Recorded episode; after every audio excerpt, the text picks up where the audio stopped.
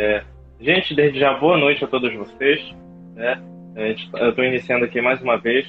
É, esse vai ser o nosso quarto episódio para quem vai estar tá ouvindo a gente depois no podcast no Spotify. Tá? E também a nossa quarta live aqui no Instagram. E dessa vez, a nossa live de encontro musical, né? E dessa vez, hoje, eu vou estar entrevistando aqui o maravilhoso maestro Vitor Todo, né?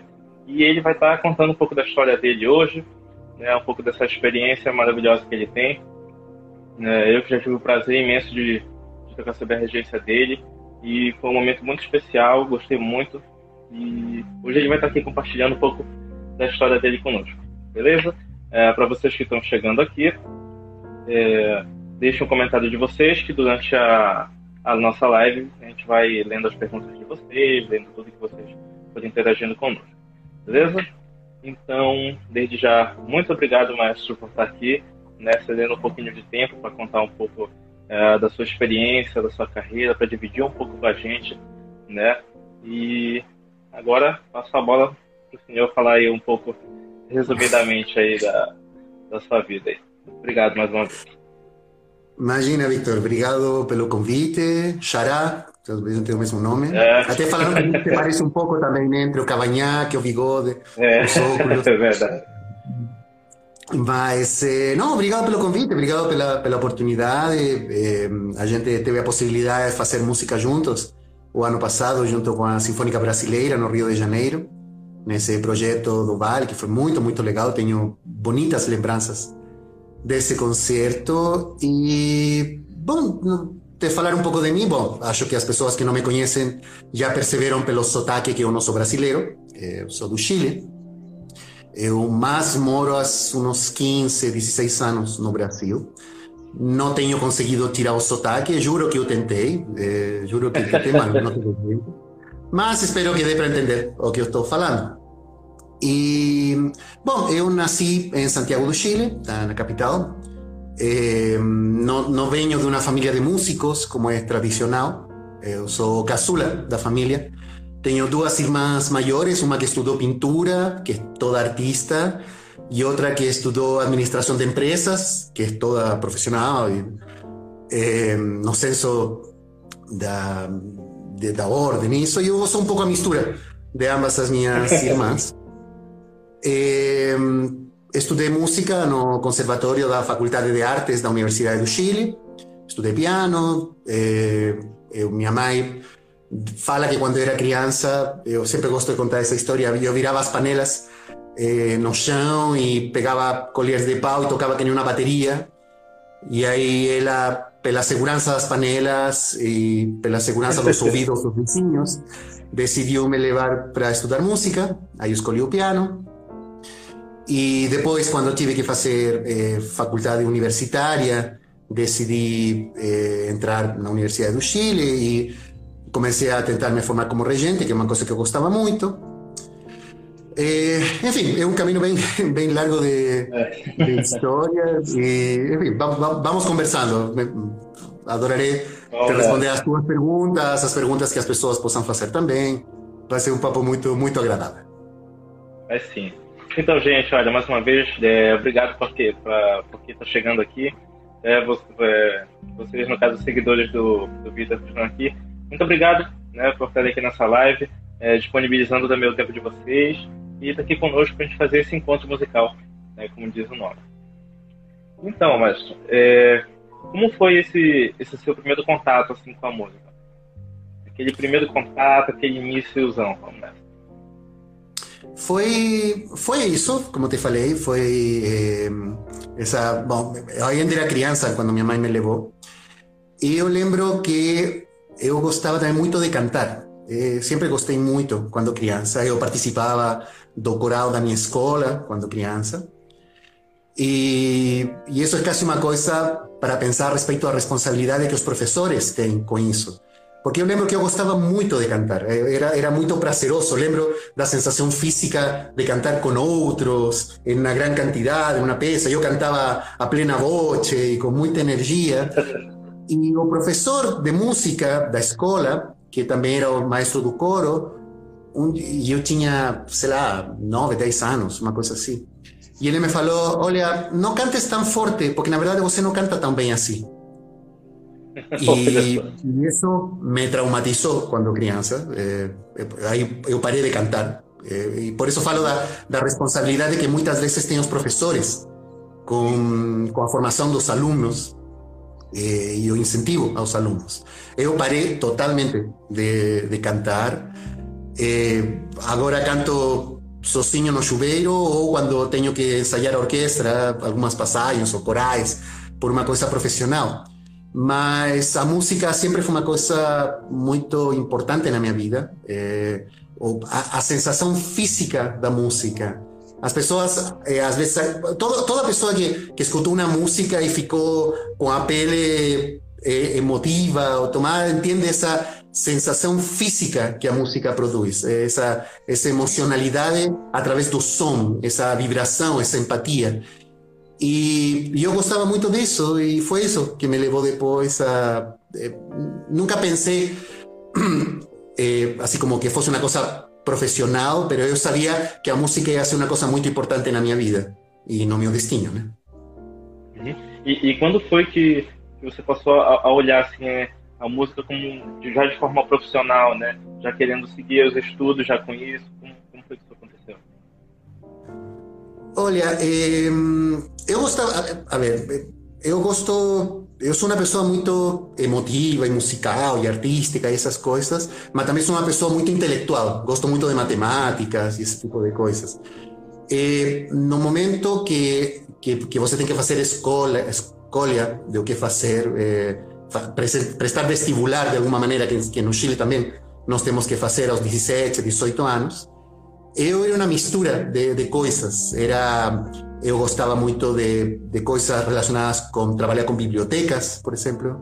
Eu gostava muito de matemáticas. Eh, eu gostava, a música tinha uma coisa, arte, tinha uma coisa que eu era mais da vida, não? Da, da coisa de, que eu me sentia mais pleno, mais satisfeito com o que eu estava fazendo. Eh, lembro que na faculdade, por exemplo, eu, eu estava porque nós fazemos um vestibular que é um teste nacional e aí você escolhe aonde você quer estudar.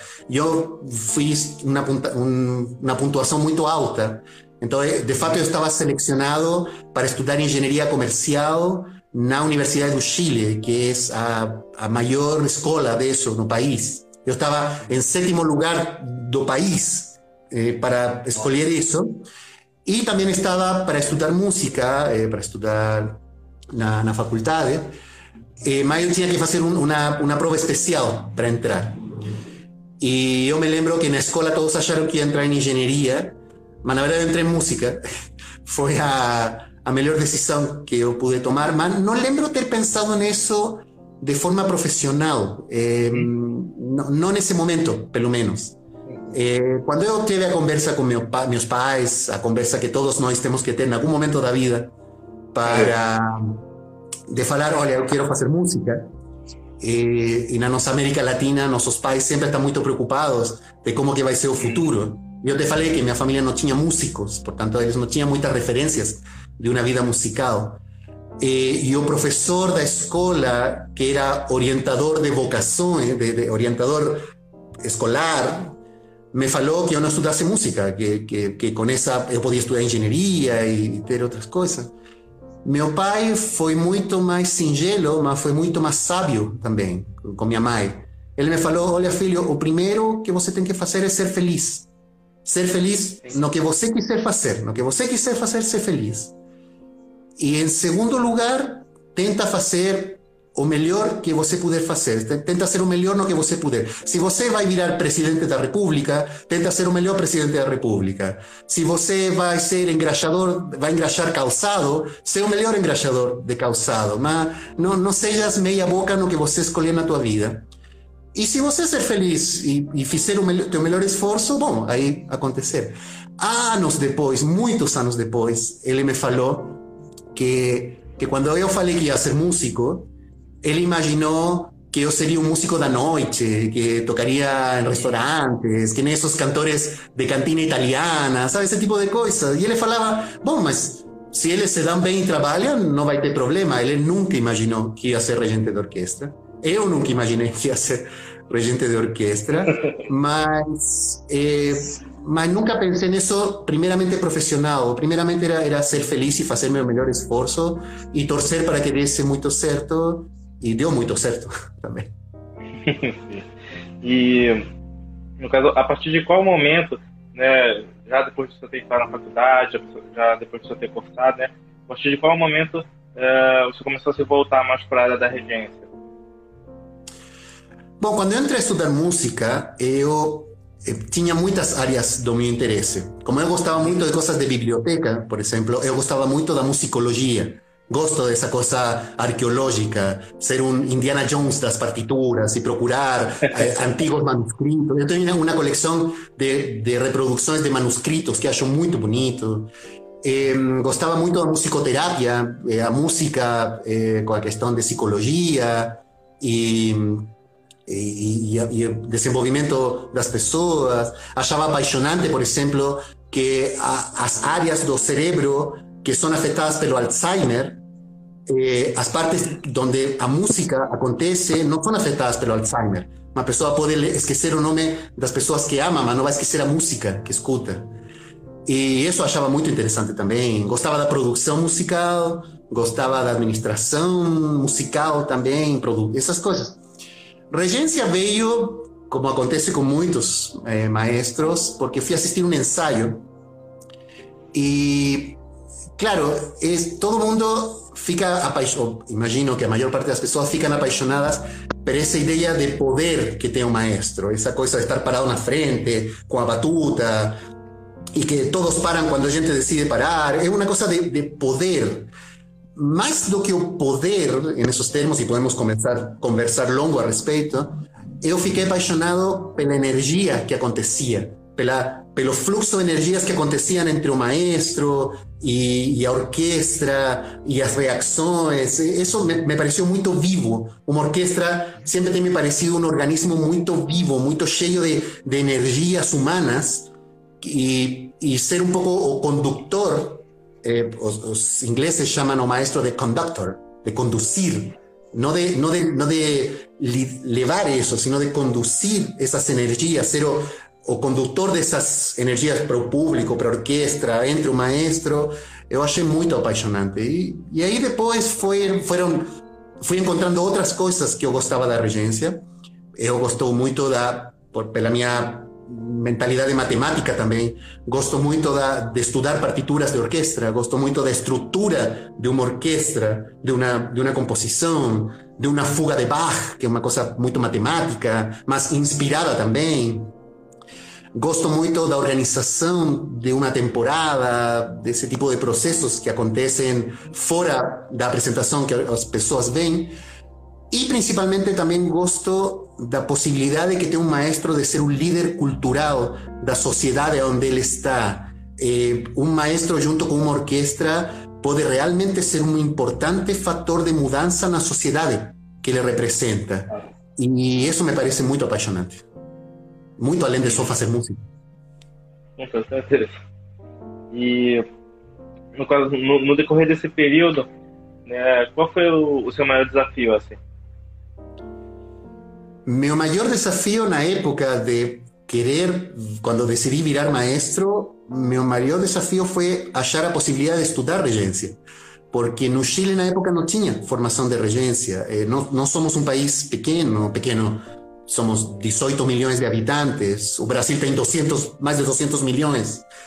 Eh, y por tanto también no tenemos muchas orquestas. O, o Brasil tiene muchas más orquestas, coros, tem muita mais necessidade de, de, igrejas, bandas, que é uma coisa muito importante no Brasil. No Chile não tem tanto, então não tem tanta formação de maestro. E, e então era como achar professores, porque não tinha o estudo formado. Então o que, que eu fiz? Eu eh, enchi o saco de todo maestro que a reger orquestras como convidado, pedía aulas para ellos, asistía a muchos ensayos de orquestas eh, para ver a otros maestros trabajando, ver orquesta, para aprender repertorio.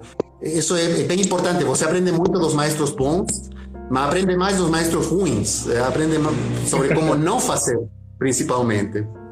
Eh, e então, e uma parte, e eu sempre tenho pensado que uma parte muito importante da formação do maestro pode ser feita de forma autodidata, pode você mesmo fazer. Pode uma parte importante da formação. Você precisa de um guia, precisa de um maestro, obviamente, pero pero hay una parte importante de la formación que tiene a ver con la gente, con, con nuestro propio... Y entonces tiene a ver con disciplina, tiene a ver con trabajo esforzado.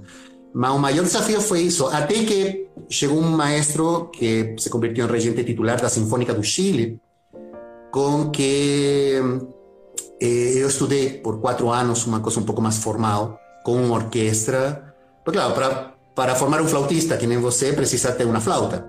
Para formar um maestro, precisa de uma orquestra. E eu tive a possibilidade de estudar com a Sinfônica Nacional do Chile, num grupo de regência que se formou, que eu fui o único aluno que, que se formou dessa turma. Depois teve outras turmas e tem pessoas bem, bem, bem interessantes que, que pode fazer. Mas esse foi o maior desafio, achar estudos formais de regência num contexto que não tinha professores de regência. Legal. É, a, fazendo pergunta, né? Já tem pergunta da Roberta, já tem pergunta cadê, cadê? Da, da Maria. A gente vai estar respondendo isso é, pelo meio, da, pelo menos dessa primeira parte, né? O provável que talvez perdoe ainda é, e vá para uma segunda parte de live, tá? Mas é, antes de, dar, de, dar, de completar uma hora de transmissão, eu vou tentar logo ler as perguntas de vocês, beleza? Então, vocês podem ir mandando tranquilamente. E, no caso, como foi é, para você é a primeira vez assim tendo contato assim com uma, com uma orquestra, com várias pessoas uh, na sua frente, tendo que lidar com aquilo pela primeira vez assim? Foi foi terrível, foi absolutamente terrível, porque hum, eu não, não sei, por exemplo, eu imagino que na formação da flauta a formação da flauta deve ser um caminho eh, mais ou menos no tempo, né? Você começa com certas peças pequenas, depois eh, sei lá, tocarás algunas sonatas barrocas, tríos sonatas, después va para el repertorio clásico, Mozart, después va para el repertorio del século XX, que debe ser más importante. Es una cosa un tanto más cronológica, até as peças más complicadas de, do século XX. Meu professor de regência achava que isso era a inversa, que você tinha que começar com as peças mais complicadas do século XX que com as primeiras barrocas e clássicas, que faz sentido. Eh, com anos depois eu acho que faz sentido, porque a dificuldade das peças do século XX é principalmente uma dificuldade técnica. Eh, de, não estou falando que sejam menos musicais, não estou falando que Stravinsky é menos musical que Mozart, mas a dificuldade da, da música de Bartók, por exemplo, tem a ver com, ou de Stravinsky, tem a ver com uma questão técnica, compassos, mudanças de compassos, rítmica, que es un poco más simple de resolver. en una sinfonía de Mozart, o maestro es menos necesario. O sea, tú solo tienes que marcar 4x4, 2x4. A dificultad está en la interpretación musical, no estilo, que es una cosa mucho más complicada y que requiere mucha mayor maturidad que el caso de la regencia. Entonces, mas yo me lembro, o primero que yo tive que reger como orquesta, la primera vez que me paré en la frente de un grupo para reger, fue o inicio do Mandarín Maravilloso de Bela Bartok que é um balé super complexo. E, e, eu tinha que reger toda a introdução, e eu estudei muito, e, e, e, eu podia escrever isso, e sabia tudo, entrada, ataque, vinha, sabia absolutamente tudo. E eu me lembro que eu me parei na frente a reger, e eu tive a sensação como de me parar na frente a dirigir um carro sem saber dirigir. Então o carro foi para frente, foi para trás, foi para diante, foi para lá, teve freio, não conseguiu. Aí era como grande, aí começou a avançar muito rápido. Aí eu tentava controlar e foi bem, bem complicado nesse sentido. E isso, aliás, eu lembro que até no momento apagou a, minha, apagou a minha imagem da cabeça. Eh, apagou, eu estava marcando e, e apagou que tinha que acontecer. Foi até esse ponto de que o gesto misturou com o som. Eh, eu não, eu não tenho melhor explicação que isso. Uma coisa como talvez de dirigir um carro que é bem maior do que você. Então é bem mais complicado de, de levar. Até que você se acostume, consiga estar na frente, consiga estar em controle, e isso demorou bastante. Mas... E, e assim, é, qual foi o seu primeiro contato, assim, a, sua, a sua primeira relação, uh, no caso, com o Brasil já? Olha, foi bem depois, bem, bem depois. É, aí acontece uma coisa na América Latina, que é que tanto o, o América Latina, estou falando Argentina, Uruguai, Equador, América Latina espanhola, né? Não conhecem muito o Brasil. Nós não conhecemos muito o Brasil. Temos só essa imagem estereotipada de que o Brasil é samba, futebol, carnaval. É, até as pessoas mais cultas só pensam em praia, isso. É, é, é, a imagem que o Brasil tem estereotipadamente para o mundo. É difícil pensar em música clássica e pensar no Brasil. Você pensa em Viena, pensa em Berlim, Alemanha, nos Estados Unidos. O Brasil também tem esse problema, a inversa. O Brasil não conhece muito Pra, eu sempre brinco que para vocês é todo mais ou menos a mesma coisa, né? Paraguai, uruguaio, chileno, é todo o mesmo negócio, né? Argentina talvez seja um pouco menos, mas tudo é a mesma coisa. Mas eh, então eu conhecia pouco o Brasil em termos de música clássica. Mas uma vez chegou para mim um e-mail que me falava do Festival de Campos de Jordão. Isso foi muito depois, já foi no ano 2004, foi muito tempo depois eh, da minha formação. Eu já tinha acabado minha carreira de maestro. Eh, más, yo no sabía, por ejemplo, que Brasil tenía un festival de invierno tan importante, con tantos profesores, de tan alto nivel y tan tradicional. Eso no, no yo no sabía realmente. Entonces, yo decidí hacer eh, ese curso de regencia, que fue con John Nashling. Y John Nashling, na época, era director artístico y regente titular da Sinfónica do Estado de São Paulo, a OCESP. Então, o meu primeiro contato com Brasil musical é, foi em grande estilo. Ou seja, foi ver o Festival de Campos de Jordão, que era incrível, com professores que eram incríveis. Aí conhecer a Sala São Paulo, que era uma coisa incrível também. Escutar a OCESP, que era uma grande orquestra sinfônica. Me, me impressionou, me, me, senti muito chateado da minha própria ignorância, de não, não, não saber que o Brasil tinha algo assim. Eh, e eu quis ser parte disso, absolutamente. E aí foi quando eu soube que depois a OCESP faria um concurso de regência para escolher um regente assistente. E era o momento perfeito para da minha formação. Eu tinha acabado de me formar como maestro. Eu queria ser maestro de uma assistente de uma orquestra, que eu acho importante na carreira do maestro passar dois ou três anos como assistente de uma orquestra no dia a dia da orquestra. E eu fiz na melhor, fiz o concurso de regência. O primeiro concurso que eu fiz, eu eh, foi declarado deserto, ninguém ganhou. Aí me preparei para o segundo eh, concurso de regência que eu ganhei. E então eu tive a possibilidade de ser maestro assistente da melhor orquestra da América Latina durante três anos. O CESP é uma orquestra que deveria ter dois ou três maestros assistentes pela quantidade de repertório que ela faz. Mas só eu estava no lugar. Então eu tinha que estudar muito. Tinha que estudar e, muito, e por, muito. E, por exemplo, eh, como foi esse período assim lá na OSESP? Assim? Qual foi o aprendizado que você tirou de lá? Foi muito bom. Como te falei, o CESP deveria ter dois ou três maestros, como a Filarmônica em Nova York, por exemplo. Mas era só eu. Era um momento em que era importante eh, trabalhar muito o repertório, estudar muito. Eh, eu tenho um, um, amigo violinista que fala que tem um momento onde você tem que estudar muito a técnica, tem que estudar muito. Você sempre tem que estudar, mas tem um momento em particular que você tem que estudar o repertório, tem que fazer a tua base, a tua base de trabalho. E, e era, era um momento que eu tinha que estudar muito. Eh, existe uma frase entre os maestros que você não tem que esperar a ser convidado a reger a Quinta Sinfonia de Mahler por uma orquestra para começar a estudar a Quinta Sinfonia de Mahler. Você tem que ter muito maestro, maestro, a palavra maestro, eu sempre separo muito entre regente e maestro. Para mim, regente é a pessoa que se para na frente de uma orquestra a reger, a mexer o pauzinho e fazer que funcione. Maestro é uma coisa muito maior. Maestro tem um elemento de pedagogia de, de, de educação, de ensinar uma coisa. E você só pode ensinar uma coisa que você sabe.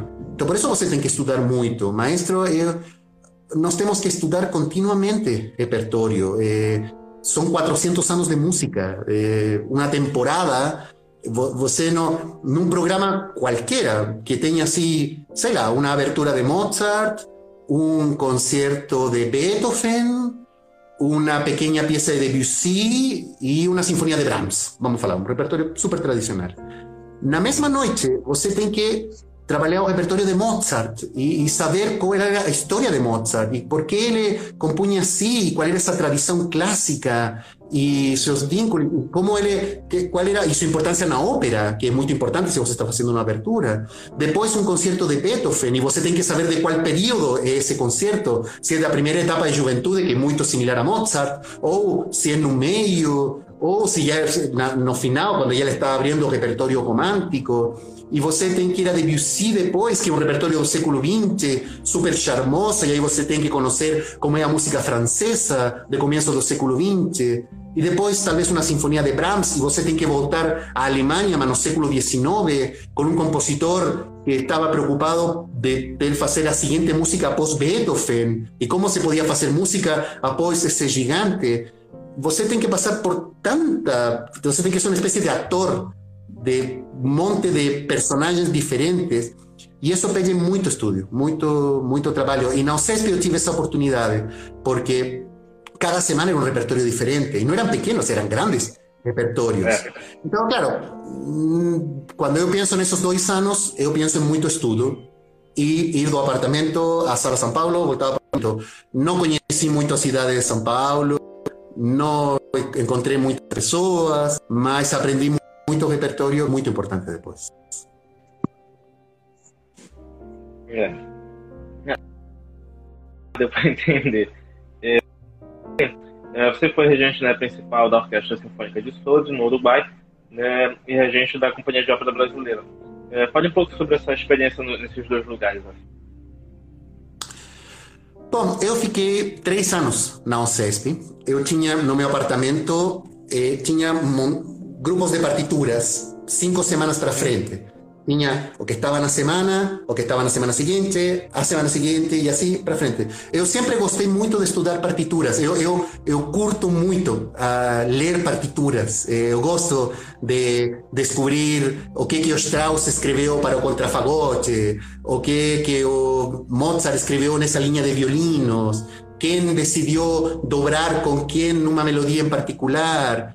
Eh, uno cuando imagina una partitura, piensa, claro, una cuestión inspirada de un compositor, tiene esa imagen súper romántica, mas una partitura es una cosa muy concreta. Eh, você, o compositor escreve en función de las posibilidades los instrumentos. Eh, por ejemplo, una discusión que es muy importante es a música de Beethoven, por ejemplo. Eh, tem, ya que você é flautista, tem muchas sinfonías que eh, tiene líneas de flauta que comienzan a ser muy agudas y en un momento paran. Param e depois después depois. Na primera sinfonía por exemplo, tem isso. E se você estuda, você percebe que eso acontecía porque na época a flauta no tinha esas notas.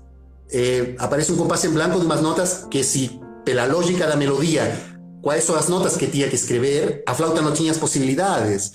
En la época actual, a flauta sí tiene esas posibilidades. Entonces, es una pregunta artística, de interpretación. ¿Cómo vos es más fiel a Beethoven? Eh, ¿Haciendo o que Beethoven escribió, o sea, dejando en blanco? ¿O no te estudo interpretando que Beethoven querría que eso aconteciese? Entonces, você va a mexer con las partituras de Beethoven? ¿Cómo você serve más ao compositor. E isso era constante na UCESP, no estudo. E me serviu muito depois. Quando acabou meu trabalho com a UCESP, eu já comecei a ser convidado a reger a Orquestra Sinfônica do Sodre. Eh, na América Latina, eh, os, sobretudo no começo do século XX, a primeira metade do século XX, quando começaram as orquestras, Eh, primero, as, os países tentaron colocar elas en instituciones permanentes da historia, as universidades, eh, os, as, as de estado, ese tipo de cosas. No caso do Uruguay, eh, eles establecieron un servicio de, que era estable no tiempo, que era a. Porque a radio era importante en todo lugar. Estaba la RAI en Italia, a Deutsche Welle en Alemania, Radio France en Francia, a Radio Televisión Española en España. En fin, a radio era importante. Y en Uruguay era el Servicio Oriental de Radiodifusión Eléctrica, SODRE. E o Sodre, que era uma instituição do país, tinha o Coro Nacional, o Ballet Nacional, o Teatro Nacional e a Orquestra Nacional. Então, o primeiro país que teve uma orquestra sinfônica nacional foi o Uruguai, que foi a Orquestra Sinfônica do Sodre. Uma orquestra bem importante, bem tradicional, e que eu comecei a reger na época, como convidado.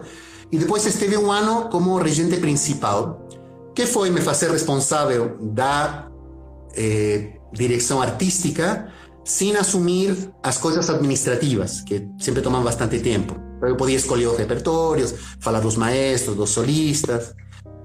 E então foi um, foi um bom aprendizado para mim. Foi a minha primeira orquestra, minha primeira responsabilidade profissional minha, sem depender de outra instituição. Eu era assistente na UCESP. Agora eu era o responsável da orquestra. E esteve um ano aí que foi muito, muito legal. E depois eh, fui convidado por John Nashling, que na época tinha um projeto de uma companhia brasileira de ópera, um, que eu acho que achei um dos projetos mais geniais que teve no Brasil e que eu participei. Eu acho que o Brasil poderia ter um monte de companhias de ópera viajando pelo país. Tem tantos teatros bonitos, tem tantos modernos, antigos, tem tantas possibilidades, tem tanto público, tem tantos cantores que perfeitamente poderia ter quatro cinco companhias de ópera viajando por todo o Brasil.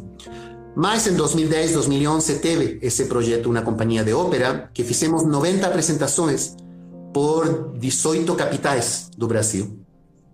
Eu achei muito bonito, porque era como essa tradição que teve no início do século XX das companhias de ópera italianas que vinham para América Latina y tocaban en São Paulo, en Río de Janeiro, y en Buenos Aires, y en Santiago. Y nós éramos una trupe, una turma que viajaba por todo Brasil apresentando un espectáculo. Aprendí mucho de ópera, que es una cosa, una lenguaje totalmente diferente de, do repertorio sinfónico. Es como Android o iOS. Tem cosas similares, tem cosas diferentes tem alguns problemas, tem um que outro não tem, e por aí vai, né? Mas eu aprendi muito dessas experiências. Eu, eu devo dizer que eu tenho tido muita sorte no meu caminho, porque, sei lá, me formei com a Orquestra Sinfônica Nacional do meu país. Fui regente assistente da principal orquestra eh, sinfônica da América Latina. Fui, fui regente principal da, da Orquestra Nacional, da primeira Orquestra Nacional da América Latina. Trabalhei num projeto de ópera muito bonito que teria adorado que continuasse. E agora sou regente titular e diretor artístico da orquestra sinfônica mais antiga do Brasil ainda na atividade. Uhum. É, a gente vai aproveitar talvez uns 34 minutos de live e a gente vai logo dar uma olhada nas perguntas que estão por aqui, né, para a gente não, não perder elas né, para a segunda parte. Então, deixa eu ver aqui a primeira pergunta. A primeira pergunta é qual, qual peça de, de orquestra né, que você regeu que, que mais lhe marcou, assim, a Roberta Cellista que fez?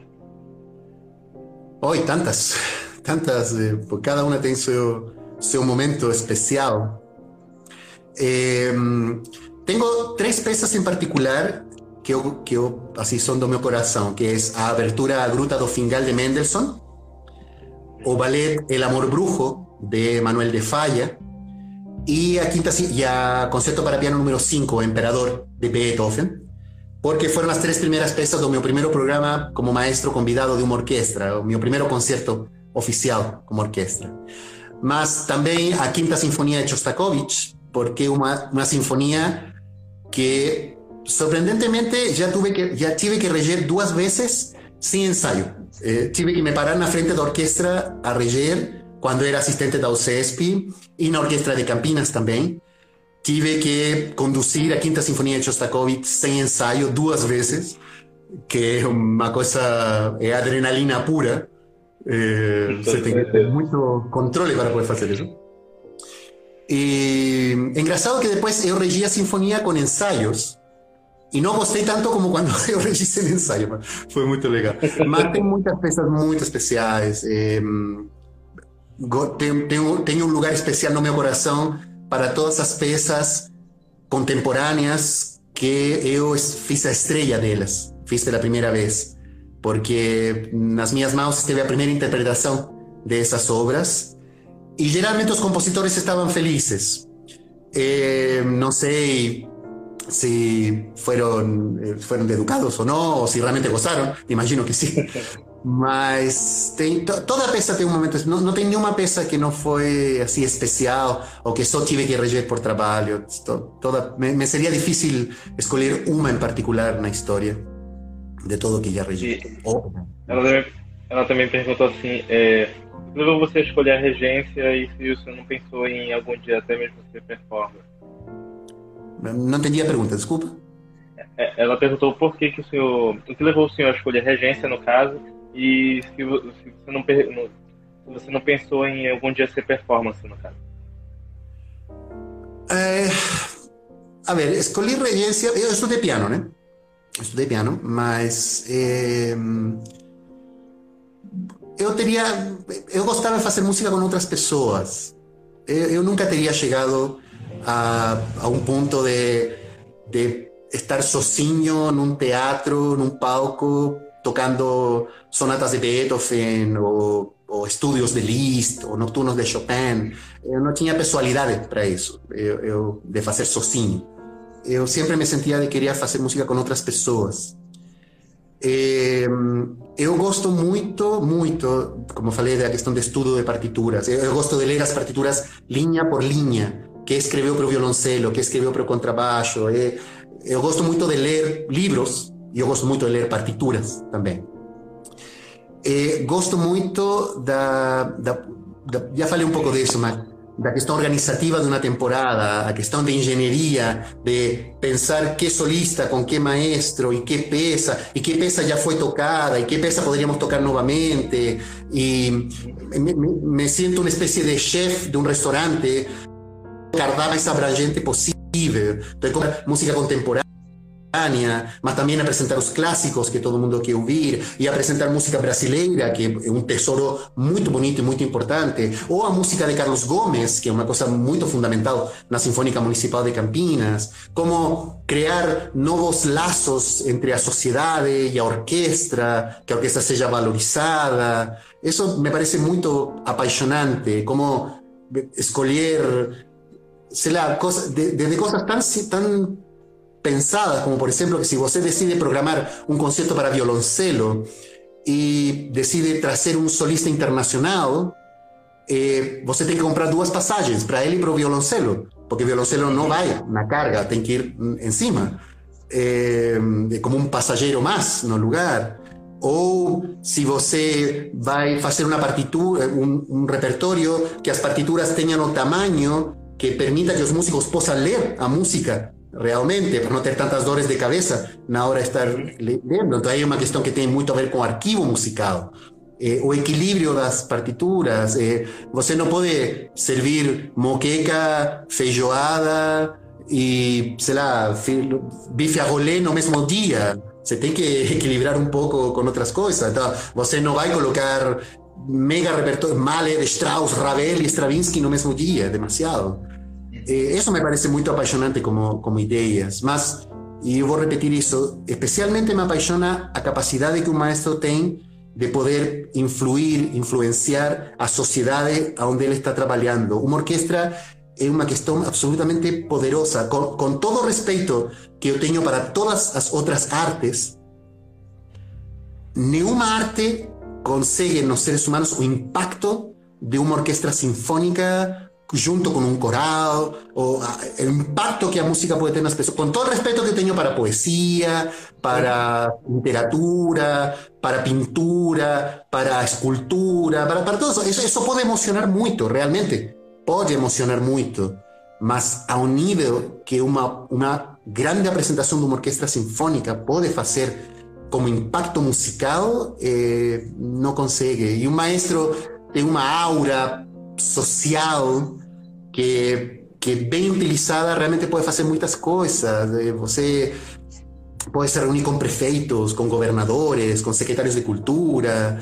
Eh, y es una cosa que você puede conseguir mucho siendo un, un maestro en una sociedad. Eh, eu vejo eso en Campinas. A cidade de Campinas é uma cidade melhor pelo fato de que tem essa orquestra sinfônica. E se essa orquestra sinfônica não estivesse na cidade, faltaria uma coisa muito importante no espírito campineiro. Com certeza. Aí, ó, a, a Maria Elisa, ela pergunta assim, quantas orquestras você já regiu? Ixi! Eita! mais, de, mais de 30, mais de 40, com certeza. No Brasil, no Chile. No Chile, a maior parte das orquestras. No Brasil, também a maior parte. Já regi na Itália, na Romênia, no México, na Argentina, na China, já regi duas vezes. Uhum. Sim, mais de 40 orquestras, pelo menos.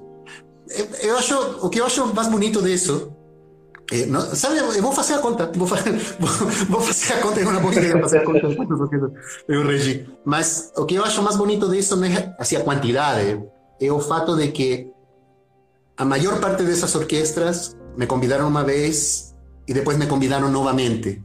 Eh, e em muitas dessas orquestras tenho grandes amigos, não só colegas profissionais, amigos, pessoas com as que eu desfruto muito de fazer música e elas desfrutam muito de fazer música com imagino.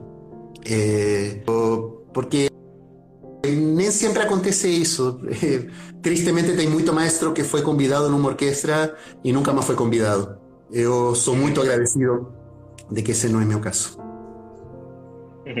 Aí, olha, aí a, a Roberta ela perguntou de novo assim: é, você já teve certo nervosismo ou timidez quando estava regendo em alguma vez? Sempre, até agora. Eu, eu sou.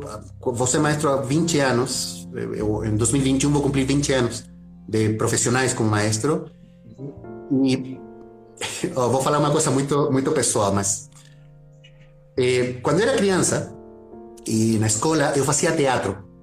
Teatro, né? Eh, atuação. Eu queria ser ator. De alguma maneira, eu gosto muito de teatro. E de alguma maneira eu escolhi a forma mais teatral de fazer música, que é ser maestro, de alguma maneira. Mas o palco, no palco, é, é para mim o lugar mais tranquilo do mundo. É, eu me sinto muito confortável, eu sei o que eu tenho que fazer, eu me sinto à vontade, eh, nunca teve pânico cênico, isso, essas coisas. No palco eu me sinto tranquilo, no meu lugar. Antes, antes, los segundos antes, os minutos antes de entrar, es una tortura. Es ojive, es ojive.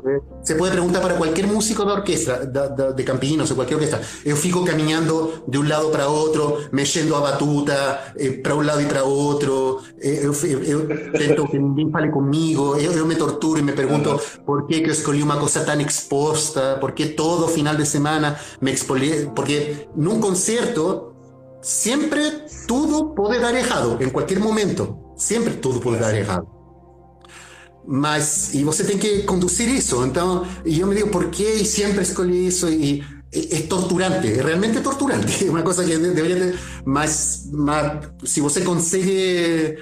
Os italianos falam in boca lupo, na, na boca do lobo, na boca do lobo, e você fala creme lobo, me enfrento ao lobo. Na, na boca para entrar você se enfrenta a esse lobo, e eu acho. Eh, pero sí, sempre, sempre tem.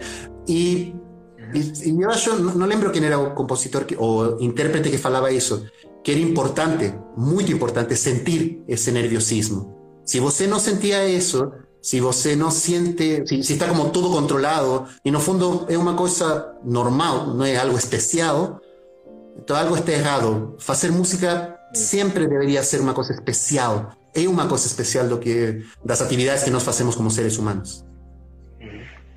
Aí, ó, a Maria Elisa, de novo, ela pergunta assim: é, você acha que um, um, regente iniciante precisa ter um repertório mínimo, é, no mínimo pronto, talvez? Ah, tá. Você acha que um regente iniciante precisa ter um repertório mínimo pronto de quantas obras para começar a carreira?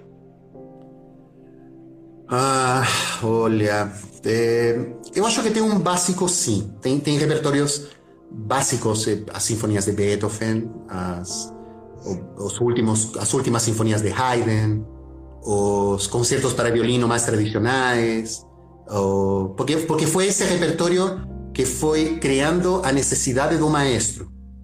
O as sinfonías de Brahms, o todo o repertorio romántico, o as óperas. Ópera é uma coisa muito importante de conhecer.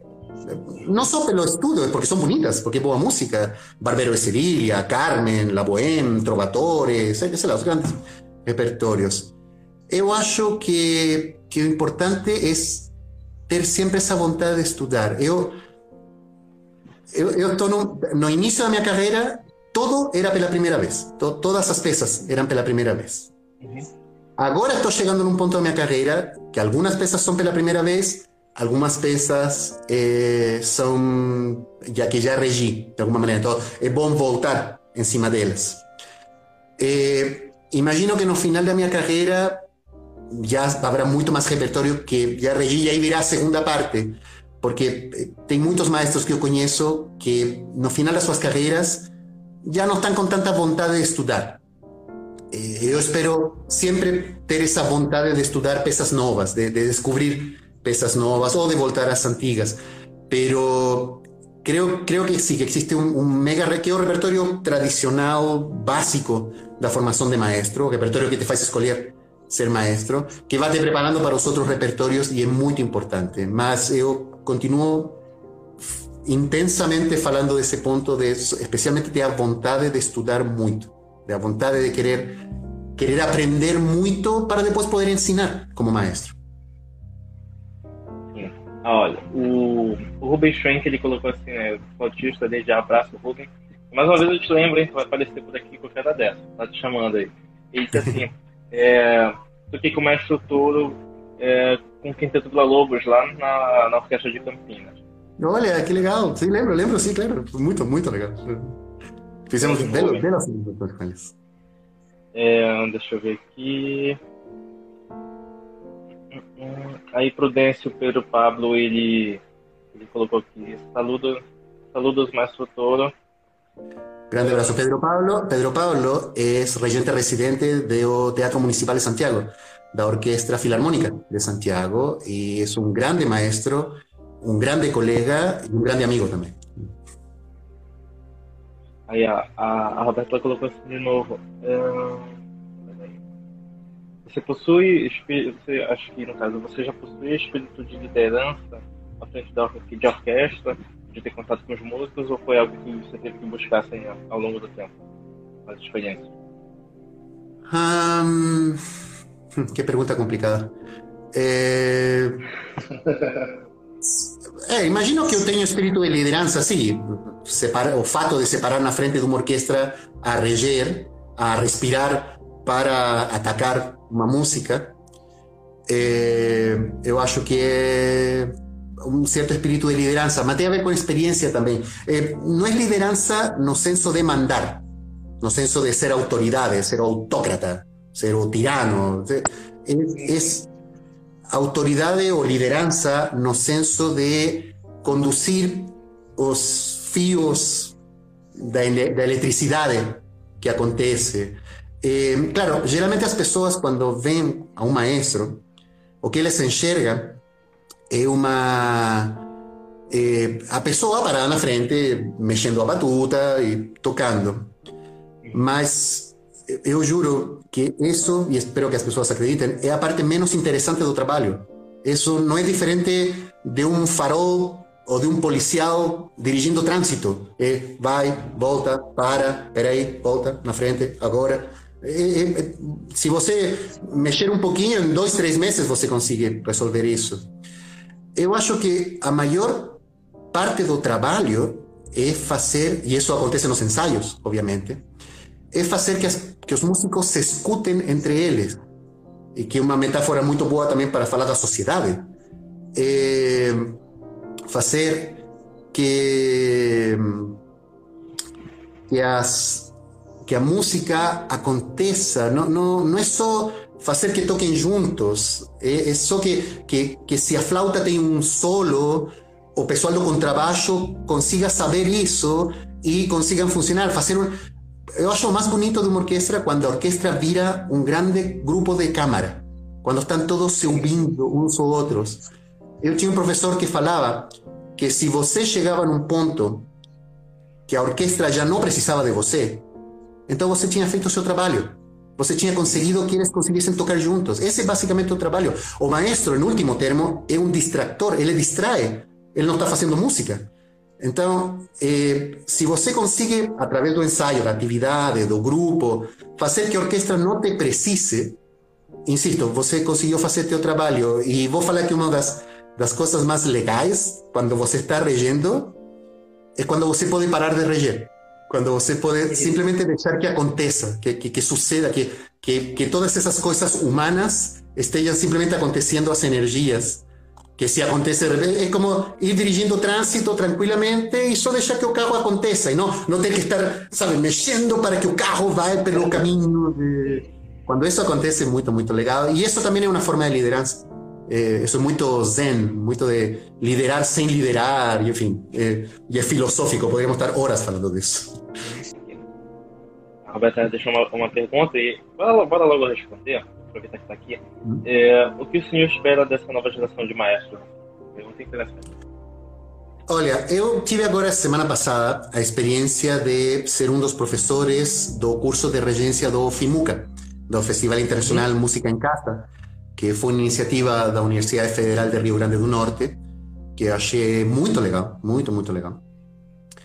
É, tinha mais de 1.400 alunos de regência eh, só tinha violino tinha 1700, canto tinha um pouco menos e depois vinha a regência. Isso fala do interesse das pessoas por pela regência.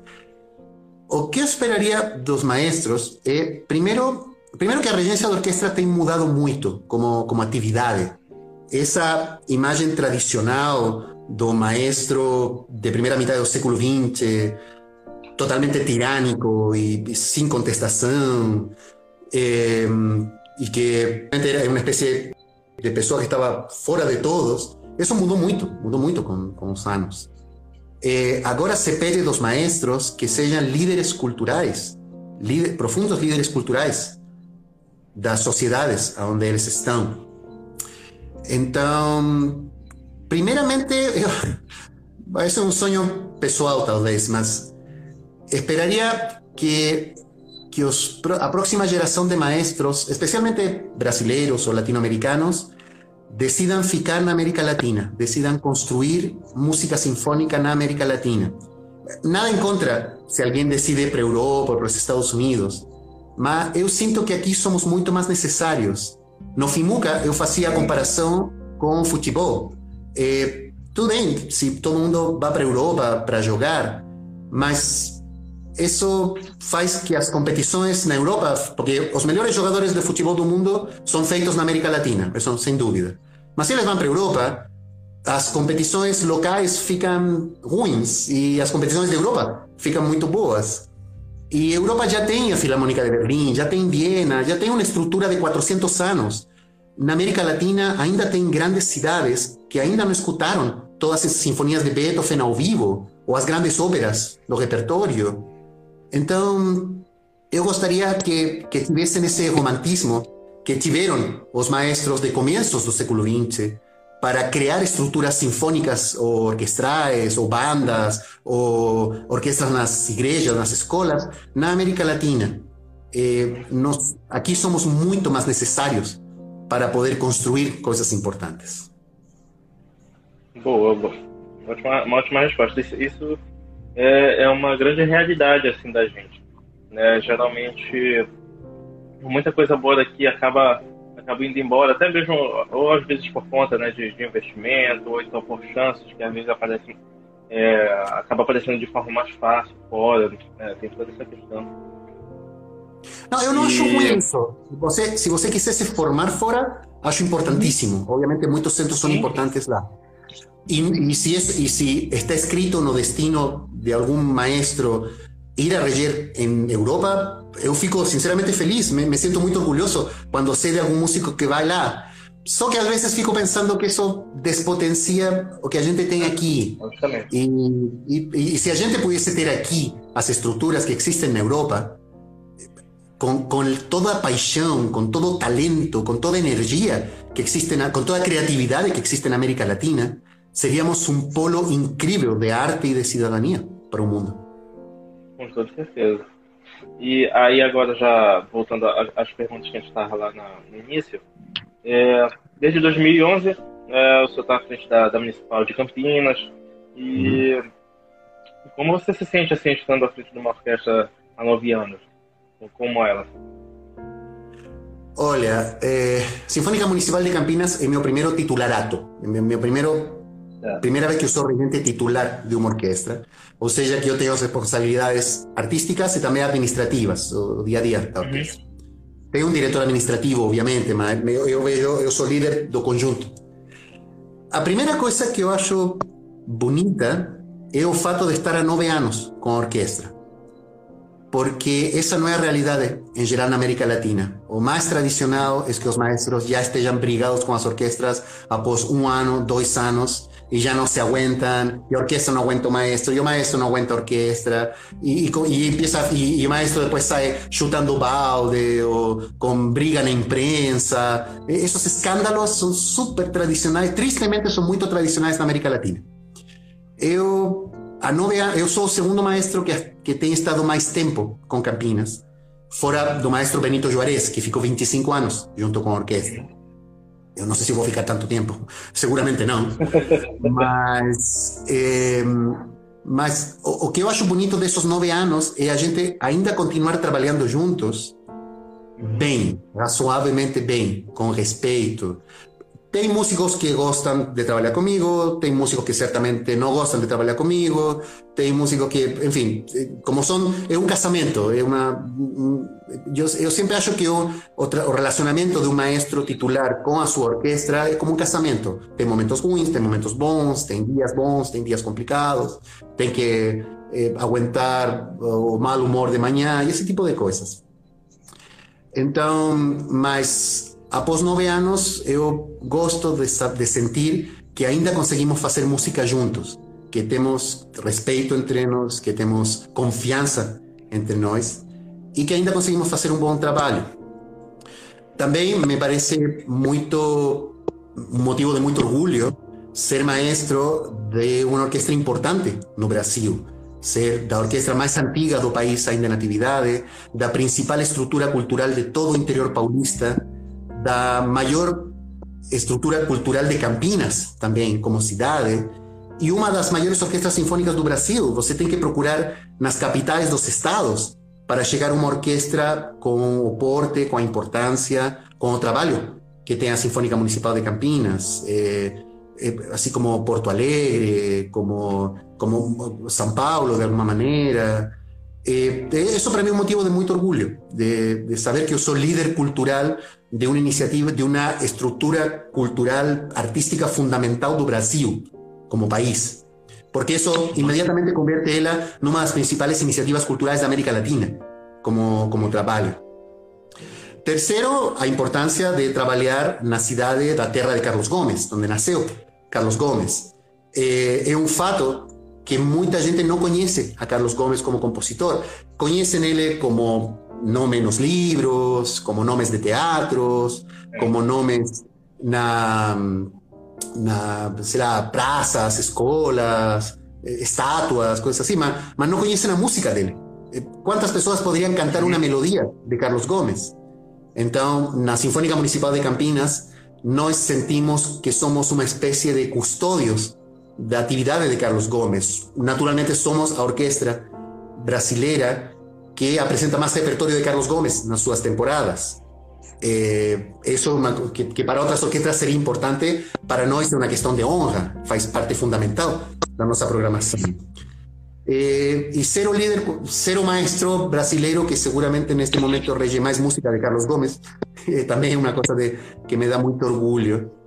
Eh, mas nunca esqueço que, em última redução, eu sou o maestro que mexe na batuta na frente dos músicos. São eles que fazem toda a atividade, são eles que tocam, são eles que, que fazem que a música aconteça. Né? Eu só é, e... tento fazer os canais para que isso possa acontecer.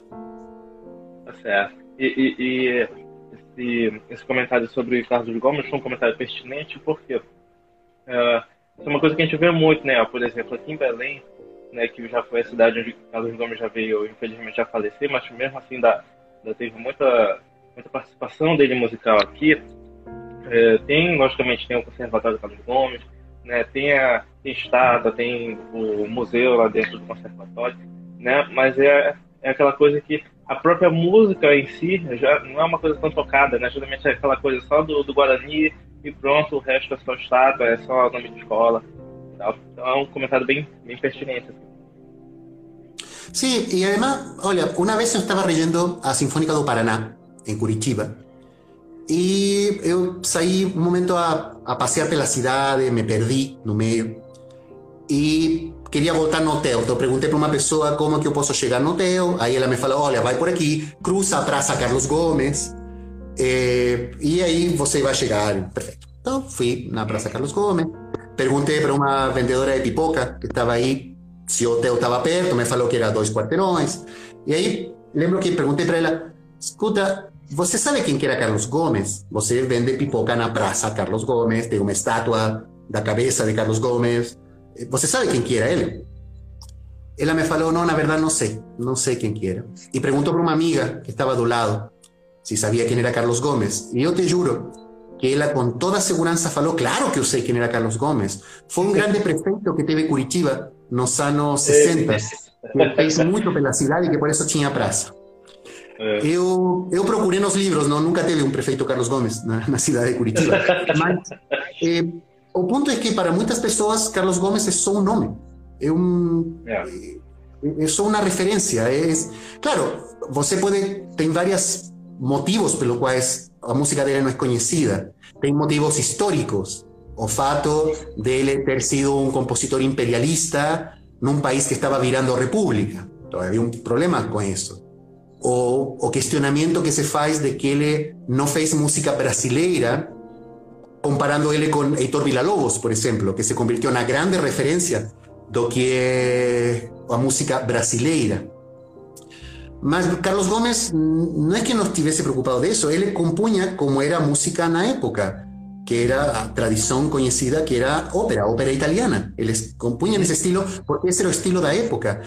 Mas ele deveria ser conhecido no Brasil não só por uma questão chauvinista, nacionalista, de, é muito mais simples. É porque música boa. É muito boa música. É uma música que vale a pena conhecer. As óperas dele poderiam ser representadas perfeitamente nos grandes teatros do mundo, como foi na época dele. Eh, Carlos Gomes escreveu muitas das mais importantes mostras de arte brasileiro que o Brasil tem para mostrar para o mundo com total orgulho. Eh, com, com total, como, como Bossa Nova, como, como carnaval, de alguma maneira também, como expressão cultural. Das melhores coisas que o Brasil tem para mostrar ao mundo, uma delas é a música de Carlos Gomes. É, são músicas boas, é bonito, eu, eu curto de, de reger a música dele. É de um período musical muito interessante, da mudança de la música de Verdi a la música de Puccini. É, eu sempre, porque às vezes é difícil entender o fato de que Carlos Gomes escrevia na escala de Milão e isso de ópera. Ópera era o cinema da época, no, no século XIX. Então seria algo assim como um jovem cineasta de 20 e poucos anos fosse para Hollywood para fazer cinema e fosse imediatamente reconhecido pelos grandes eh, diretores de cinema, por Ford Coppola, por Spielberg, por George Lucas, por Tarantino, por Wim Wenders, por, por Tim Burton, por los grandes cineastas, por Polanski, por los grandes cineastas da história, tivesse um jovem brasileiro fazendo cinema de alto nível. É mais ou menos essa a comparação que dá para entender a importância de Carlos Gomes. Eu acho que, certamente em Campinas, certamente em Belém, deveria ser muito mais interpretado, mas também no restante do mundo de, deveria ser, e no Brasil, principalmente. Eu tento fazer o máximo possível. Já gravei um CD com áreas de Carlos Gomes, com a Sinfônica de Campinas. Gostaria de gravar mais outros CDs. Tínhamos programado fazer uma produção completa do Guarani de Carlos Gomes eh, neste ano. A pandemia falou outra coisa, ainda estamos vendo quais são as é. possibilidades.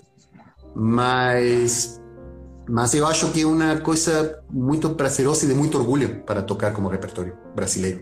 Sim. É, e assim, é, ao olhar para trás e ver né, onde você chegou na sua carreira hoje, né, o que, que você consegue tirar assim, de tudo isso, de bom? Consigo o quê? Desculpa, não te entendi. o, o que você consegue tirar assim de bom, né, olhando assim para trás, assim, de tudo isso que você já passou, de, de onde você já chegou e tal? Olha, é, bom, já, já são 20 anos, eu vou cumprir 20 anos como maestro profissional. É, primeiramente, eu acho que eu tomei a decisão certa com a minha vida. Eu acho que eu teria sido um engenheiro comercial profissional, mas algo frustrado. Eu fiz a escolha certa quando decidi ser maestro. Não escutar as pessoas que me falaram para não ser músico foi uma das melhores decisões que eu tomei na minha vida. Eu, claro, tenho, eu devo dizer que tenho tido muita sorte eh, no meu caminho. Eu sou muito agradecido do meu caminho, porque eu tenho conseguido fazer música do jeito que sempre gostaria de fazer um jeito diferente melhor, mas do jeito que tem sido possível fazer eu tenho feito. E tenho encontrado maravilhosas pessoas no caminho da música. E tenho uma vida que é muito não tem rotina, é sempre diferente e estar o fato de fazer música com maestro é estar permanentemente em contato com muitos dos maiores gênios da história, não só da música, do, das pessoas geniais, tá? estar em contato com muitas das obras, constantemente, com muitas das maiores peças de arte, de peças das maiores criações que o ser humano como espécie tem feito. Eu acho que muitas das obras artísticas justificam a existência do ser humano na Terra. Perante tanta destruição e tantos problemas, a arte que nós fazemos é, é uma das coisas que justifica que vale a pena que o ser humano continue existindo. E fazer isso semanalmente, cada semana ter essa possibilidade, é realmente maravilhoso. Eu gosto da sensação de que em cada lugar no que eu trabalhei, eu deixei alguma coisa. Saudade, sabe? Imagino. Mas eh, creo que se, se tivesse que tirar uma conclusão disso, é perceber quão necessários nós somos. Em geral, especificamente agora também, a atividade artística é fundamental. É, uma coisa. Não sei se você assistiu um filme que se chama The Monuments Man, não sei o nome em português, mas é um filme de George Clooney que ele conta a história de um grupo de eh, curadores de arte e diretores de museus que forman um comando na Segunda Guerra Mundial que vai para Europa para resgatar as peças de arte que estavam sendo roubadas ou destruídas pelos nazistas na Segunda Guerra Mundial. E tem filme, isso foi um fato verídico, foi real, e tem até um filme de George Clooney que eu recomendo para todo mundo assistir, todo mundo que tem a ver com arte, porque eles, por exemplo, encontravam um problema de não receber apoio na Europa, porque os capitães, os generais falavam, escuta, estão morrendo soldados, ¿qué me importa a mí salvar una pintura si tengo un soldado muriendo? Y, eso está muy cierto, obviamente, a vida humana es el factor más importante. Mas ahí pregunta, por ejemplo, no filme, ¿quién, va, ¿quién se asegura que a Mona Lisa ainda esté ahí cuando acabe la guerra? Que o David de Miguel Ángel, que mm, para todos los países europeos, o principal, una de las principales preocupaciones cuando acabó la Segunda Guerra Mundial fue reconstruir los teatros para que para que voltasse a ter arte, cultura. Eh, um dos sinceramente creio que o maior indicador, o indicador que vai mostrar com certeza que esta pandemia passou vai ser quando novamente uma grande orquestra sinfônica possa se apresentar com um grande coral, uma grande peça sinfônica perante um grande público. Quando a gente possa voltar a fazer isso com tranquilidade, quando a gente possa voltar a fazer esse concerto, vai ser a mostra de que a pandemia acabou. Vai ser um concerto histórico. Eu estou doido para que isso aconteça assim que for possível. Mas é, ter essa possibilidade de, de, de trabalho e na América Latina para fazer para as minhas pessoas, para meus latinos, fazer música para eles, eh, me parece muito, muito fundamental. Uhum. Olha, uh, como diz, ela colocou assim, é, tem alguma orquestra ou solista é, que você ainda não regeu e gostaria de reger breve? tinha um, Nelson Freire, que eu tive a possibilidade de reger o ano passado. Uhum. É, em, em, Campinas, ele tocou com a gente o Concerto do Imperador. É, assim, que eu lembre agora, não, não tenho nada em, em, específico. Tem muitas peças que eu daria a reger ainda. Em, se la gustaría reír todas las sinfonías de Mahler, só algunas. Gostaría de reír óperas de Puccini, que adoro. Gostaría de reír música de Wagner, que es una cosa que gosto también. Eh, so, orquesta tenía, tenía cinco, cinco orquestas. Una, dos, tres, cuatro, cinco, claro. Tenía cinco orquestas. Yo, yo soy vamos dizer assim, eu sou uma espécie de um romântico da regência da orquestra eh, em geral e especificamente na América Latina. Eh, tinha muitas orquestras que eu queria reger eh, por, por, algum vínculo histórico, algum vínculo importante. Uhum. Eh, primeiro a Sinfônica do Chile, porque era a Sinfônica Nacional do meu país e era a orquestra que eu queria realmente reger, minha orquestra nacional. Segundo, a Orquestra Sinfônica del Sodre en Uruguay, porque era a orquestra histórica eh, da de América Latina, de, un país. Y, son historias lindas de cómo, de todos esos músicos que vinían de Europa para tocar, los grandes maestros. Tercero, o a Sinfónica del Estado de São Paulo, porque es la mayor orquesta sinfónica de América Latina la actualidad. Cuarto, a Filarmónica de Buenos Aires, no Teatro Colón, porque a Filarmónica de Buenos Aires, que es otra gran ciudad, y no Teatro Colón, que un, un, un hizo. Y la última que faltaba fue Ano Pasaba ahí, que era Sinfónica Brasileira. A Sinfónica Brasileira de Rio de Janeiro, que es una orquesta que sinceramente no merece estar pasando por lo que está aconteciendo con él, eh, esos problemas que la tiene enfrentado. Mas, por ejemplo, un, todo país latinoamericano tiene un grande maestro histórico. Eh, no Brasil fue Eleazar de Carvalho, no sé momento.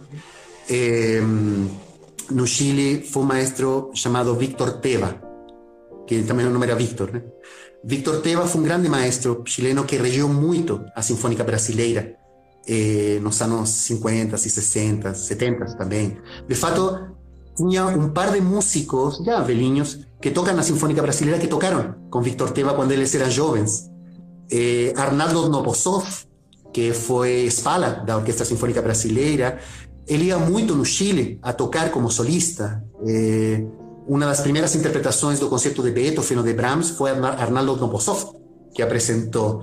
Então era uma orquestra que eu romanticamente queria muito reger e foi muito legal. Eh, contei isso para os músicos também. Eh, e sempre, bom, a próxima orquestra que possa vir no meu caminho, né? E, assim, né, de, de repertório brasileiro, assim, quais foram os compositores assim, que, que o, senhor, o senhor já teve contato, que o senhor mais gostou, assim, de, de fazer essa de reger assim, as obras? Carlos Gomes, muito. É, gostaria de fazer mais ainda. Tenho um projeto pessoal de reger todas as obras dele, em algum momento. É, Heitor Villa-Lobos tenho feito pouco. Eu, eu, eu confieso que, que, me es difícil entender a Vila-Lobos. Vila-Lobos es un compositor tan profundamente brasileiro que a veces es complicado para mí llegar a él, eh, como, como su música. eh, por ejemplo, tengo muchas escritas muy doidas que no da para entender, mas eu una vez, voy a contar una anécdota, yo estaba en Manaus, eh, estaba viajando, fue en la época de la compañía brasilera de ópera, eh, y fui a dar ese paseo, pero encontro das águas, sabe quando tengo yo e o Rio Negro e água, e você consegue pelo rio e entra na floresta, na parte da floresta. E me impressionou a cacofonia sonora da natureza, eh, que era impressionante, essa mistura de árvore caindo, com pássaro, com outro com con, la naturaleza. Vos entraba en esa floresta y era escuchar o son de Villa-Lobos. Era una cosa impresionante. Era, era, fue increíble. En la época percibir así como que esas escritas de Villa-Lobos, de esa flauta aguda, con ese violino en trémolo, con ese piano no registro grave, con los contrabajos tocando un ritmo repetitivo, esos efectos orquestrais, faz total sentido quando você percebe a floresta. Então, eu ainda, Vila Lobos é um compositor que quero perceber mais. Camargo Guarnieri, eu adoro também, acho muito paulista, uhum. profundamente. Tem um compositor que eu adoro, que é Luciano Galé. Luciano Galé é um compositor que eu conheci, descobri na minha época da OCESP. A OCESP tem a editora Criadores do Brasil, que na época Maria Elisa, que está eh, com a gente, era diretora e tinha um trabalho muito importante, ainda tem, de recuperação de música brasileira. Y, eh, y, ahí una vez yo tuve que rellenar una pieza de Luciano Galet, que es un compositor, dos primeros nacionalistas modernistas. Eh, todo, todo, país latinoamericano que escribió música sinfónica debe más o menos su mismo proceso. Primeramente ten compositores que escriben totalmente como Europa. Eh, ¿Sí? No Brasil ten compositores románticos, Alberto Nepomuceno, que, que escribe la sinfonía de Nepomuceno, es muy parecida a una sinfonía de Brahms o de Schumann. Eh, Wald, que é muito romântico também, mas tentando encontrar certos elementos brasileiros, locais. Depois vem uma geração como Luciano Galet, que tenta construir essa escrita. E sempre foi muito interessante. Compositores campineiros, Rafael Piccolotto, Igor Maia, que están creando nuevas lenguajes también.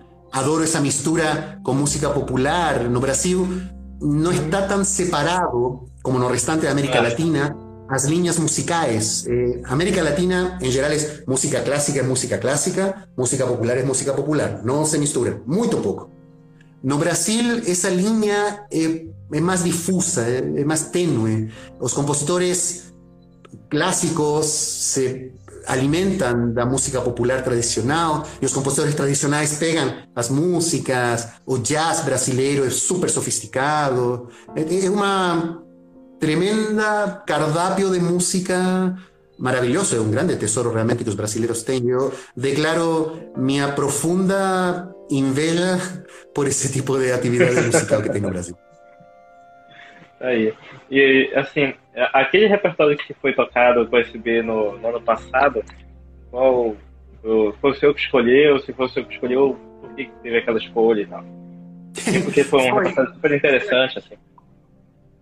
Sí, a, a, ver, a orquestra, eh, a, como falei, a Sinfónica Brasileira está passando por muitas dificuldades. Muitas orquestras estão passando por muitas dificuldades e muitas delas, tristemente, passarão por muitas dificuldades após a pandemia. Eh, vai ser complicado.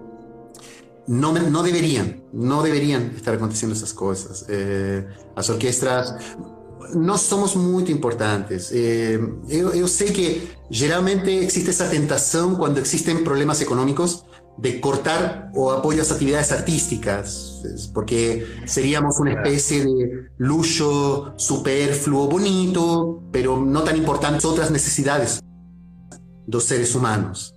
Mas imagina lo que sería y eso ha sido muy comentado, si la actual pandemia no tuviese arte, no tuviese libros para leer, no tuviese filmes para asistir, no tuviese música para escuchar, en estos momentos que está todo el mundo fechado y en isolamiento y con espíritu abalado y a moral baja, es arte la que hace que las personas consigan se sentir un poco más motivadas para enfrentar todo lo que está aconteciendo. Entonces, en la época, eh, la orquesta estaba en bastantes complicaciones y cuando me propusieron hacer un programa, eh, pensé, ¿por qué no hacer una cosa totalmente diferente? Y decidimos hacer repertorio de Gilbert, Gilbert Sullivan, muy poco interpretado eh, en Brasil, en América Latina casi inexistente. Es una música absolutamente genial, es un estilo que es como la respuesta inglesa a la opereta vienesa. Si en Viena estaba Franz Lehar y Johann Strauss haciendo Morcego y todas esas grandes cosas de opereta, y España estaba haciendo Zarzuela, y Francia estaba haciendo las obras de Offenbach y Orfeo en los Infernos, e hizo todo. Eh, en, Inglaterra estaban haciendo a música de Gilbert and Sullivan, que fue o, essa música foi o avô, o pai dos musicals. A, a estrutura do musical de Nova York, de Broadway, tem muito a ver com isso. Mas é um repertório super legal, super engraçado. Foi, foi uma semana, curtimos muito fazer realmente essa atividade. E, e, e, era um repertório diferente, era com cantores, eh, foi muito prazeroso de fazer. Eh, o que escolhi, adorei fazer, eh, gostaria de fazer novamente em alguma outra orquestra. Tentei programar em Campinas, não conseguimos, mas espero pronto fazer. Tem, tantos repertórios bonitos a fazer. Tem chanson francesa do começo do século XX e é todo um tesouro para descobrir. Tem outros ballets, dos ballets russos de Diaghilev, fora dos tradicionais, como a Sagração da Primavera e esse tipo de coisas. Música, não sei, eu imagino que na Ucrânia deve ter grandes compositores que são desconhecidos por aqui. Eh, deve ter mais compositores tchecos além de Borjak. Tem, deve ter um, o, o, ano passado fechamos a temporada 2019 da Sinfônica Municipal de Campinas com um programa de música latino-americana e fizemos peças cubanas, peças venezuelanas, peças argentinas, peças chilenas e era muito legal ser como repertório. E eu também já regi Carlos Gomes na China, então, sabe, é todo uma linguagem. Ah, e, e foi um repertório totalmente interessante, assim, e eu, eu mesmo nunca tinha entrado em contato com, repertório deles, né? E, e foi um repertório. Por que eu gostei muito do repertório? Porque era um repertório que ficava muito na cabeça, né? logo no, no, no, no, dia que a gente chegou, uh, não deu pra, pra gente ensaiar, né? Por não ter postura e tal. Então só algumas pessoas foram e, e se colocaram lá. Aí. Achei engraçado que a partir do momento que a gente começou a pegar a música, a gente começou a ouvir, né, no nosso primeiro dia de ensaio, acabou que se tornou uma coisa bem viciante, assim, né? A, a, música dele, né? Ficava todo tempo cantando aquilo também. Eu achei uma coisa bem, bem bacana, foi muito bom assim, o contato que, que a gente teve aquele repertório. Achei bem bacana. E no próprio dia da apresentação, né? É, o, o senhor mesmo, como maestro, assim, tava, tava bem empolgado, tava passando bem esse orquestra, foi uma coisa bem, bem interessante de se receber. Eu sempre acho que uma vez eu estava, estava em Campos de Jordão y teve una masterclass con Menachem Pressler, o pianista histórico do trio Arts. Menachem Pressler agora tem 94, 95 anos, acho. E, ele falava que quando a gente faz música para o público, o que a gente passa para o público é, é a peça, claro. Ia falar não é a mas obviamente é a peça. Mas mais importante do que a peça, do que a música que estamos tocando, o que as pessoas recebem é a felicidade dos, das pessoas estarem fazendo algo que elas amam, que elas gostam de fazer.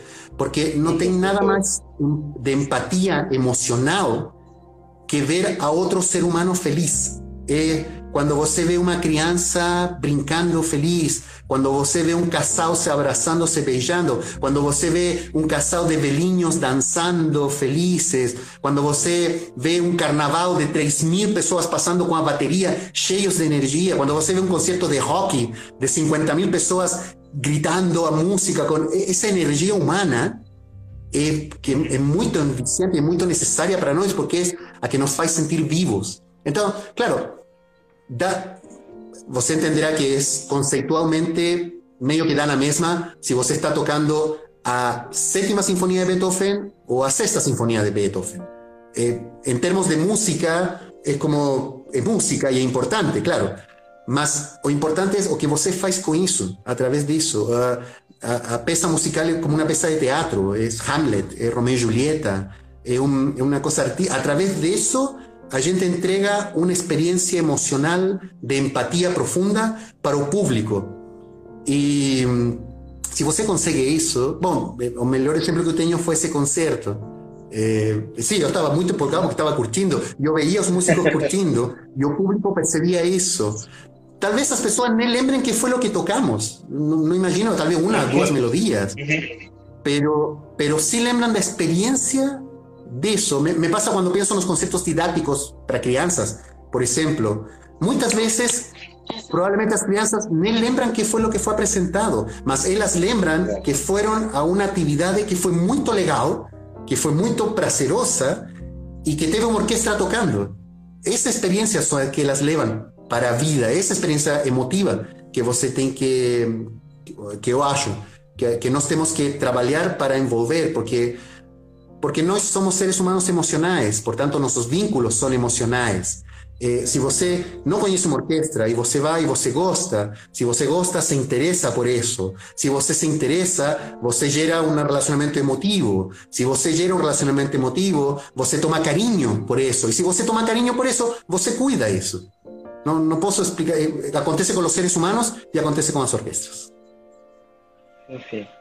E, e é, e é uma, uma coisa bem, bem interessante, né? Eu lembro que no final do ano, né, eu cheguei a retornar para tocar de novo para o SB, na época, no final do ano foi o mestre Jesus Figueiredo, uhum. uh, o próprio Renan, né, da, o próprio Renan daqui da, da JVM, daqui de Belém, e o mestre Rodrigo Tófilo da, da Joio do Preto.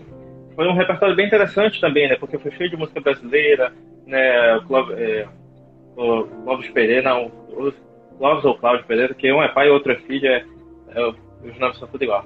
É, teve o teve a composição do maestro Hernani, né? E, tipo foram músicas super super legais assim, foram músicas que os músicos também se divertiram. Então um repertório muito bom, é sempre bom estar tá passando isso pro público, né? Acho uma coisa bem válida assim, bem interessante. É isso que faz sentido no nosso trabalho. É.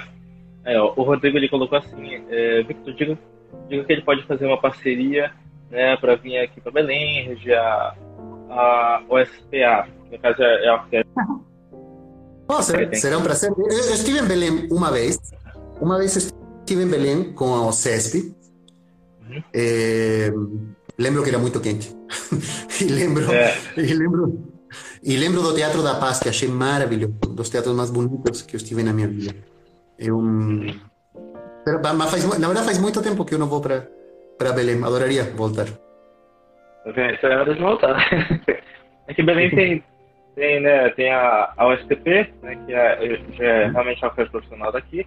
Tem a, essa orquestra nova, né, que é, no caso a Orquestra Jovem do Sesc, e tem a Orquestra Jovem Vale Música, que é a que teve alguns alunos naquela, naquele dia lá. Né? Então, uhum, uhum. Qualquer dia que puder aparecer por aqui, vai ser um prazer estar tocando em uma dessas orquestras aqui. Ese también es otro de los grandes problemas del Brasil, porque es muy grande, que, que muchas veces no se sabe lo que está aconteciendo en otros lugares. Eh, en São Paulo muchas veces no se sabe lo que acontece en Belém. Es, un país de dimensiones continentales, es bien más complicado. Mas eu adoraria. No Nordeste tem uma, uma atividade cultural muito intensa, muito profunda e muitas vezes muito desconhecida aqui no Centro-Sul, né? É, verdade. E, e assim, é, já indo para as últimas perguntas, é, como você enxerga assim, o cenário nacional é, para quem está tá trilhando esses passos assim, da, da regência, no caso atualmente? Para regente, bom, no Brasil existe uma necessidade de maestros, de maestros bem formados. Geralmente, claro, as pessoas quando pensam em maestro pensam em orquestra sinfônica, municipal, Mas, na verdade, existem umas bandas, muito trabalho aí, e muitas vezes o trabalho de bandas é até mais específico que o trabalho de orquestra. Muito de orquestras e coros de igrejas, que prestam uma atividade musical bem feita também. É, creio que existe muita, muito espaço. É uma coisa que eu acho que nossa grande vantagem na América Latina, e no Brasil especificamente, que ainda está tudo por ser feito ainda tem muito espaço, ainda tem muita, tem muita cidade importante que não tem um conservatório, que não tem uma orquestra, que não tem um piano ou um teatro para poder fazer as suas atividades, não tem um quarteto para, sabe, isso é muito espaço para fazer coisas. É, Alemanha tem muitos teatros, é, Brasil tem muitos, mas muitos deles não, não utilizam, não, não funcionam. E então creio que existe muito Creo también que após a pandemia eh, vai, vai existir uma necessidade dessa idade também. Eh, as pessoas vão querer ir ao teatro, vão querer ir no cinema, vão, vão precisar cultura ao vivo, a experiência vital da cultura. Eh, em geral, eu sempre tento eh, olhar o copo meio cheio, não meio vazio. Eh, porque é minha experiência que as pessoas que enxergamos o copo meio cheio Eh, sabemos que falta ainda por encher o copo y, y, ver cómo conseguimos encher él. As pessoas que enxergam o copo meio vazio só reclamam de que o copo está meio vazio. E eu acho que aqui tem muito por fazer aqui, muito. O, o Brasil, o Brasil quer sair dessa imagem estereotipada que eu mencionava para o mundo, que é de samba e futebol e carnaval e a praia e um coco numa mão e uma abacaxi na outra. E, e essa imagem tão estereotipada, tropical, as artes, a música especificamente, são demais. E, e assim, a, a, última eu deixei aqui, eu acho que vai ser a última porque não, não tem pergunta agora. É, então, a última pergunta que eu ia falar não é nem tão pergunta assim, mas é qual seria a dica, é, qual é a dica que o senhor dá para quem está iniciando a regência, ou para quem está tá querendo iniciar ou seguir esse caminho, não ah, talvez agora, mas no futuro, mesmo já tendo né, uma carreira já musical, mas que queira também participar como regente no futuro, que isso é a dica assim, se for dar, ou alguma opinião? Não, não sei se é uma dica, não, acho que tem uma, sempre estudar muito, sempre, sempre, é, sempre voltar às partituras uma e outra vez, isso. Se eu pudesse dar assim uma, uma um comentário, talvez, por chamar assim, é o seguinte: nós nunca podemos esquecer que nós não somos um fim em nós mesmos. É, nós não somos o final do caminho. Não, não, não, não, não é a que tem que se mexer para que nós podamos fazer. É orquestras, corais, teatros, eh, ballet, ópera, tudo. Todo isso existe só em tanto as sociedades nas quais trabalhamos perceban que eso é importante para elas. Uma orquestra não pode ser só uma espécie de llaga bonita que, que está aí porque sempre esteve aí. Eh, em, você que tem cada que renovar qual é esse relacionamento. Você não pode existir ou sentir que você existe só porque você é bonito ou porque você é importante. Existe, tristemente, na música clássica, uma imagem histórica associada que nos associa ao conceito de alta cultura. La, nós representamos a alta cultura, a, cultura elitista, a cultura refinada, a cultura séria, de alguma maneira. Eu acho isso profundamente errado. Eh, eh, creo que, claro, existía una época donde ser culto era una cosa, representar a ser importante, pero, pero nós não somos isso, nós somos muito mais fundamentais do dia a dia. A mí me preocupa muito que a música possa virar uma espécie lo que era la sociedad de romana o circo romano. Eh, existía una estructura que era el circo romano, que era una cosa importante para a sociedade romana, y e, e ninguém imaginava um mundo sin a musica, sem circo romano, y se crearon estructuras como los coliseos para ter o circo romano. y en un momento eso acabó Eh, nós, eh, te, o pior erro que nós cometemos, na minha avaliação, é hallar que, porque representamos esa alta cultura importante, siempre seremos apoyados. No é esse o vínculo que tem las personas por lo menos essa é a minha experiência em Campinas. Em Campinas, as pessoas se sentem orgulhosos da orquestra, eles falam da sua orquesta É e-, um vínculo emocional de orgulho com actividad de da Orquestra Sinfônica Municipal de Campinas. yo sé que tem mucha orquesta que no tem com a sua cidade o vínculo que esas orquestas podrían tener En Campinas nós temos trabalhado profundamente na, na orquestra, na, na, administração da cidade, nos músicos, para sempre ter esse vínculo com a... Eu sempre conto essa história, que uma vez eu fiz um concerto na periferia de Campinas, e após o concerto veio uma senhora me falar, era, era um parque que a prefeitura tinha inaugurado, e a mulher veio me falar depois que muito obrigado, maestro, adorei o concerto, foi muito bonito. Que, que bonito ouvir a orquestra aqui na periferia. Antes aqui se escutavam só tiros, só disparos. Agora se escuta uma orquestra sinfônica. Nós temos essa capacidade de fazer a vida das pessoas melhor, fazer as pessoas felizes. É, é um ponto que a gente nunca pode perder. Trabalhar para programar uma sinfonia de Mahler ou uma ópera no faz sentido pela sinfonía, pela peça musical, faz sentido pelo que eso es importante para esa sociedad.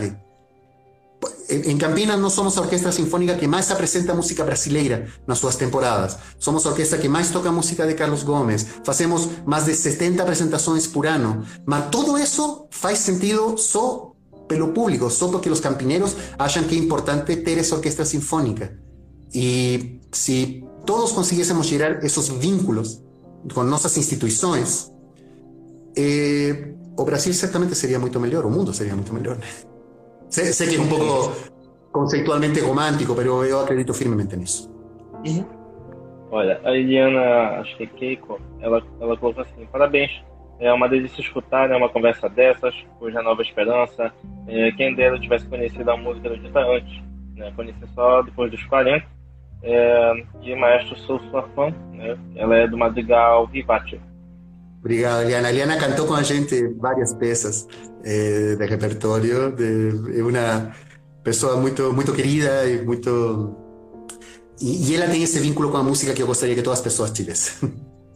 ela colocou aqui: a última vez que cantei foi esse concerto na Concha Acústica, em um domingo antes de ficarmos enclausurados.